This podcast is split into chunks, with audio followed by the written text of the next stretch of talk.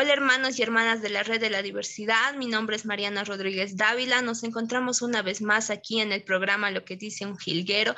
En esta oportunidad tengo conmigo a Héctor Guerra. Eh, un gustazo realmente tenerle aquí en el programa Lo que dice un jilguero. Héctor Guerra, te doy la palabra para que puedas presentarte a los oyentes. Pues muchas bendiciones, muchas gracias a todas las personas que están escuchando desde cualquier lugar del mundo. No es casualidad que estén aquí. Muchas bendiciones para mi hermaguita Mariana y por seguir siendo un altavoz en estos tiempos donde los medios de comunicación no es tan fácil. Así que muchas gracias. Muchísimas gracias a ti, Héctor, y gracias por estar acá, ¿no? Primeramente, como para empezar esta entrevista, quisiera que nos cuentes un poco de tu trayectoria musical, aquí a nosotros, los curiosos de la Guaina Tambo, de la Red de la Diversidad. Contanos un poquito, porfa. Pues la carrera de Héctor Guerra comienza en, en 2003, cuando el grupo Public Enemy de, de Estados Unidos Public Enemy es hoy en día como si fueran Michael Jackson del rap, ¿no? Ellos son una de las estructuras y pilares del hip hop mundial. Entonces yo tuve la bendición de cruzarme con ellos en 2003 y que me llevaran de gira, me apadrinaron y estuve en grandes festivales delante de 50.000, 60.000 personas con ellos rodando. Entonces eso me sirvió de motivación para yo crear mi propio colectivo inspirado en su movimiento, pero nosotros hacerlo latinos. Ellos tenían su lucha como afros, ¿no? Entonces, como latinos inmigrantes en España, nuestra lucha era diferente, pero bien inspiradora por ellos, así que ahí creamos el Pachamama, Pachamama Crew o Pachamama Family, em, en las calles de Madrid y nos fuimos a cantar a los metros y ahí fue que explotó todo porque sacamos un demo, un mixtape, y ese mixtape se vendió, creo que fueron 3.000 copias en un mes en esos tiempos. Y años después, pues hizo que llegara Warner Music, Universal Music, y sacamos nuestro primer disco multinacional que se llamó Lágrimas, Pachamama Cruz, Lágrimas, lo pueden encontrar. Y de ahí se deshizo el grupo y empezó mi carrera en solitario. Me mudé a México y de ahí saqué tres discos, una trilogía que se llama Amor desde el infierno, y eh, son tres discos donde es otro estilo diferente, donde evoluciono del rap a, cumbia, tropical bass, mezcla de música folclore, eh, con rap, con reggae, con dancehall. Saco tres discos en México y eso me posiciona con canciones número uno en México, me hace meterme en Netflix, hace giras por todo Estados Unidos con Panteón Rococó, Molotov, eh, colaboraciones con Rubén Albarrán de Café Tacuba, toda una carrera, ¿no? Eh, estos tres discos se dan en México buscando un, llamado espiritual, un chamán eh, que se me había presentado en los sueños y no, y no vivía en España. Entonces en estos tres discos, Amor, Gracias por existir y Desde el infierno, se, se, narran pues esas vivencias. De ahí llega la pandemia y eso para todo. Entonces ahí aprovecho para sacar el disco Perreo Cósmico, que es un disco hecho totalmente en la pandemia, un disco de colaboraciones y queriendo llegar al concepto eh, de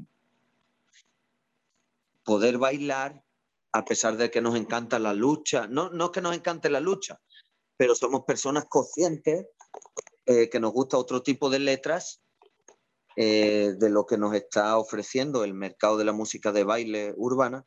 Entonces, pues intentando dar otra alternativa, sacó Perreo Cósmico. Eso fue lo último que hemos estado presentando. Y de ahí, pues llego a Bolivia, a mis raíces. Eh, mi papá es boliviano, mis abuelos son bolivianos, son de Potosí todos, mis tíos. Entonces, este caminar me lleva a, a Bolivia y es ahí cuando eso fue en estos meses, ¿no? Me, reencuentro conmigo mismo, con mi esencia, con mis raíces y, eso hace que comience un nuevo disco que está a punto de, salir el primer sencillo, sale en un mes y este disco se llama Cumbiando el Mundo. Y es un disco donde hay mucha participación boliviana, Entre esa participación pues está el gran maestro de Sabia Andina, Donato Espinosa, que está colaborando en casi todas las canciones, y uno de los grupos de la nueva escuela, eh, que para mí, pues para mí son los mejores de Bolivia ahora mismo, eh, son Alandino. Entonces, pues tener a Alandino, a Donato Espinosa, eh, tener a Sonic Boom como un estudio que acaban de abrir en Sopocachi, en la ciudad de La Paz, de los más profesionales que hay, pues ha hecho un buen equipo. Entonces, con eso vamos a salir, con Cumbiando el Mundo. Cumbia para mejorar la experiencia humana. Qué lindo, Héctor. Muchísimas gracias por contarnos un poco, ¿no? De, eso, de, tu trayectoria tan linda en este proceso, ¿no? De la música. Eh, antes de ir con la siguiente pregunta, quisiera que nos recomiendes uno de todos los temas que has mencionado. ¿Cuáles quisieras que pongamos aquí en el programa? Pues Comenzaríamos por la canción de What Up, porque es la canción que más éxito ha tenido en mi carrera a nivel de números. Se puso número uno en, México, en iTunes. Esa canción la introdujeron en Netflix, en una gran serie de Corea. Me hizo firmar contratos en Japón, hacer giras mundiales casi. Entonces, Up pondríamos. Buenas tardes, buenos días, buenas noches a todos nuestros amigos que nos ven. Yo soy el señor Arturo Pérez Ventura. Bienvenidos a Playa Ventura, el bar La Jaladita. Los espera, como siempre, con los brazos abiertos. ¡Salud!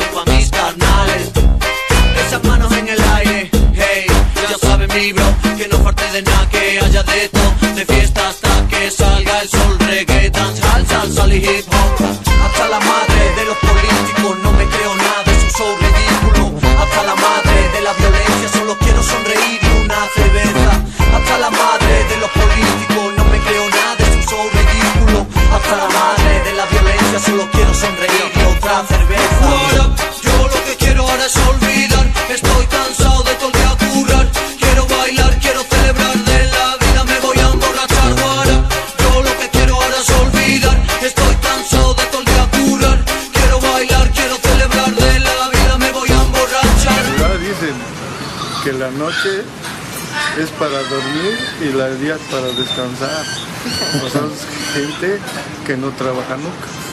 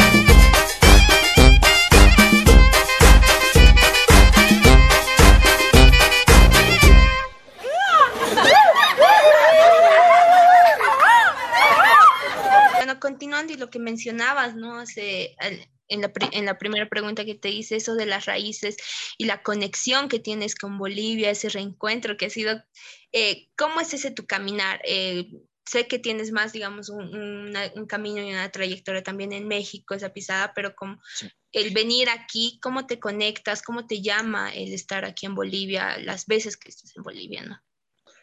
No, pues yo siempre, mi papá como de siempre de pequeñito me llevaba, pero llegaba de vacaciones solo un mes, dos, tres semanas. Entonces yo quería vivir Bolivia sin mi papá al lado, sin mis tíos, sin mis primos, sino vivirla en primera persona yo perderme, como me perdí por los Yungas dos semanas, irme a Uyuni, irme a Santa Cruz un mes, irme a Cochabamba, perderme por las calles de La Paz, a ver a quién conozco, sin tener esa influencia familiar de otros años atrás, ¿no? Cambia la experiencia. Entonces, pues ha sido maravilloso porque yo de pequeño además siempre tuve una conexión con el lago Titicaca, ¿no? Ahí en Copacabana y toda esta zona la Isla del Sol. Eh, entonces, regresar y poder tener la oportunidad de quedarme a vivir ahí un mes, mes y medio, todos los días, estar viendo el lago, haciendo música. Ha sido totalmente un sueño que yo siempre he deseado de pequeño porque aunque yo haya nacido en Bolivia, pues, en España, me siento bien boliviano y al llegar a Bolivia es como conocerme a mí mismo, decía, ah, con razón yo soy así, ¿no? mira, estos cabrones son así también. Entonces ha sido entenderme a mí mismo y potencializar eh, toda una inspiración de sonidos, arte, arquitectura, colores, los cholets, eh, los edificios Huipala, el trabajo de Mamani, las fusiones en ropa con aguayo, la, la moda, la manera de pensar, que puedes estar en un, teleférico que para mí es un regalo. Eso es, imagínate los metros en los que vive hoy, hoy aquí en California, metros siempre sin ver la luz del sol. Y ahí estás por encima de la ciudad y de repente te encuentras una cholita que es lo más ancestral del mundo y, espiritual, con el conocimiento orgánico. Y ahí está vacilando con su iPhone 13, ¿no? Entonces Bolivia, La Paz, me parece un lugar donde conviven hoy en día el futuro y, el mundo ancestral. Entonces, una inspiración para mí maravillosa. Ah, de hecho, me ha cambiado la vida, ¿no? Para bien, este viaje. Qué lindo, gracias Héctor. A ver, un temita también de otro de tus éxitos que tienes o de la música en general que haces, que me encanta. Pues te recomendaría El Sariri, que es de mi segundo disco, que se llama Gracias por existir. El Sariri, porque es una canción que se escribió con mi prima de La Paz, y toda la letra, pues es una letra maravillosa con un ritmo clásico andino, eh, con una letra con todos los modismos y, particularidades de, de, la ciudad de La Paz y Bolivia, ¿no? El Sariri.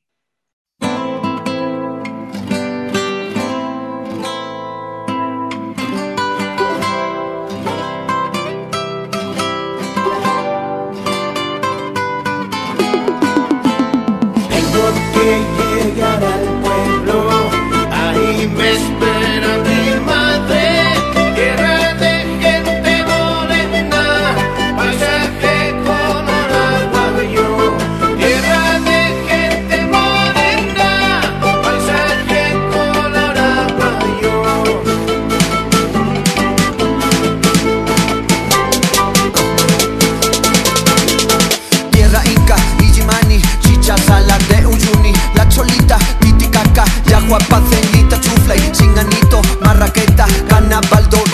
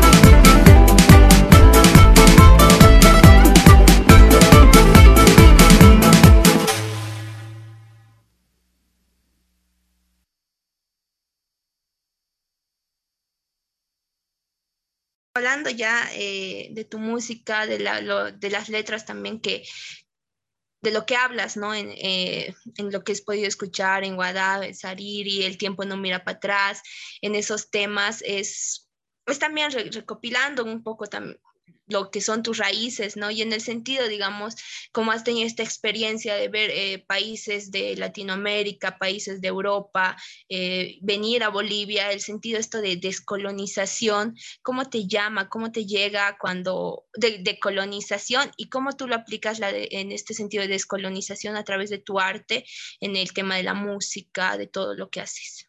Yo creo que ese término para mí eh, es un término que está un poco obsoleto y antiguo y que estamos viviendo unos tiempos ya más rápidos y avanzados donde desde la misma cosmovisión andina, lo que a mí me han enseñado los códigos andinos, lo que a mí me ha enseñado Bolivia, lo que me ha hecho recordar la Isla del Sol y su portal, es que estamos en tiempos donde todos somos uno. Pachacútec, ¿no? Donde el tiempo arcoíris, donde la raza negra, la raza amarilla, la raza blanca y la raza roja se unen en un solo equipo para crear algo mejor y más bonito y crear el nuevo ciclo, donde sí o sí tenemos que trabajar juntos como raza y como civilización, no como país boliviano, como país europeo, como africano o como capitalista, comunismo.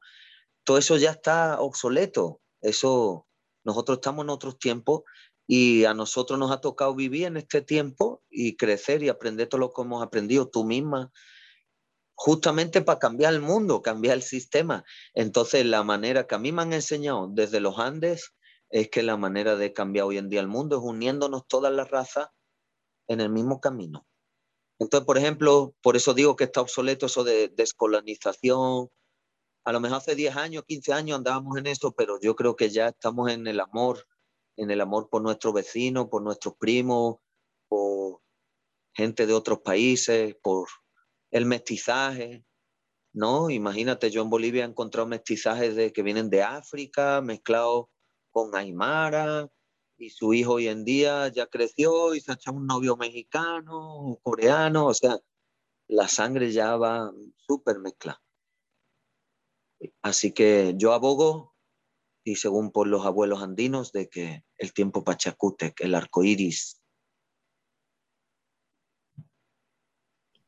Exacto, y cuando vienes a Bolivia, logras ver esa, oh, esa cosmovisión hacia full, ves cómo la gente eh, está atrapada, digamos, en ese sentido, pero también yo creo, eh, también es partir, ¿no? Eh, desde ese lado, ver esa diferencia en España, cómo también afecta a la gente de acá. ¿Tú lo, logras ver o lograste ver, digamos, esa, esa movilidad capaz de la gente? Sí, porque hay algo que está pasando globalmente, ¿no? Gracias al Internet, pues todo el mundo estamos global, pero hay ciertas diferencias. Pero, por ejemplo, en España, pues te ves a su manera de globalización. Hay africanos, hay latinos, hay chinos, europeos, todos convergen en la misma ciudad y hay un sector grande de esa población que está en esto que te digo, ¿no? En la unión de la raza, en crear unos días de luz, de alegría en un sistema nuevo, una educación nueva. Todo eso, según mi punto de vista, que los europeos andan buscando, pero no andan buscando como algo malo, sino como esencia del ser humano, quieren saber por dónde, cómo. Los mismos americanos, casi todas las razas y todos los países del mundo espiritualmente andan buscando por dónde, cómo, cuál es nuestro tiempo, qué hay que hacer. Pues siento que Bolivia es el núcleo, Bolivia es el principio y el fin. Entonces, todo lo que está pasando en los Andes, de hecho, el lago Titicaca hoy en día es lo que era el Tíbet, es donde se concentra la mayor energía de todo el planeta, el mayor chakra. Entonces todo lo que está pasando en Bolivia es un reflejo de lo que va a venir o lo que está pasando en el mundo. Entonces mismo en La Paz para mí ha sido bien inspirador encontrarme estas mentalidades tan avanzadas y modernas, ya te digo, en la arquitectura, en las maneras de pensar, en, la misma mujer y en su empoderamiento, eh, en la educación, en cientos de cosas veo a Bolivia mucho más avanzada que Europa y que Estados Unidos. y creo que es la que va a marcar los Andes, es la que va a marcar la nueva tendencia eh, para los próximos años. Entonces sí, claro que lo veo, pero obviamente cuando estaba en Bolivia me encontraba a mis amigos bolivianos y a mi familia, pues que para ellos no ven eso, ¿no? Ellos se quejan o dicen, hay que ver la política esto o la política lo otro, porque están tan dentro que están viviendo eso, pero uno que viene de fuera puede ver un poquito el puzzle y decir, wow, Bolivia y sus mentalidades son el futuro, ¿no? Como ellos viven una, un ritual diario.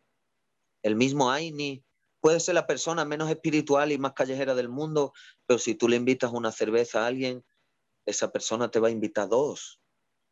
Eso parece una tontería, pero es una cosmovisión de compartir eh, todo, ¿no? El, el chayar tu casa.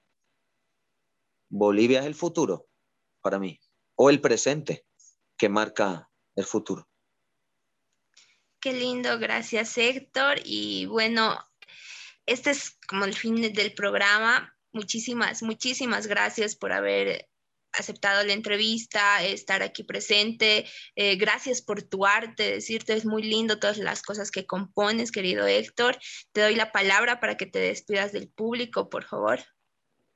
Bueno, pues primero darle gracias al pueblo boliviano. Eh, mi sangre corre fuerte por los Andes, así que eh, lo siento mi hogar, la siento mi casa, así que decirles que no dejen de, sonreír como sonríen cada día, de celebrar la vida como la celebran cada día y de meterle con todo, ¿no? Porque eh, Bolivia es única, así que gracias por existir, eh, gracias Mariana por, eres un reflejo de todo esto que digo, para mí tú eres la nueva generación boliviana que va a cambiar y tirar el mundo, a mí ya me lo está haciendo, ¿no?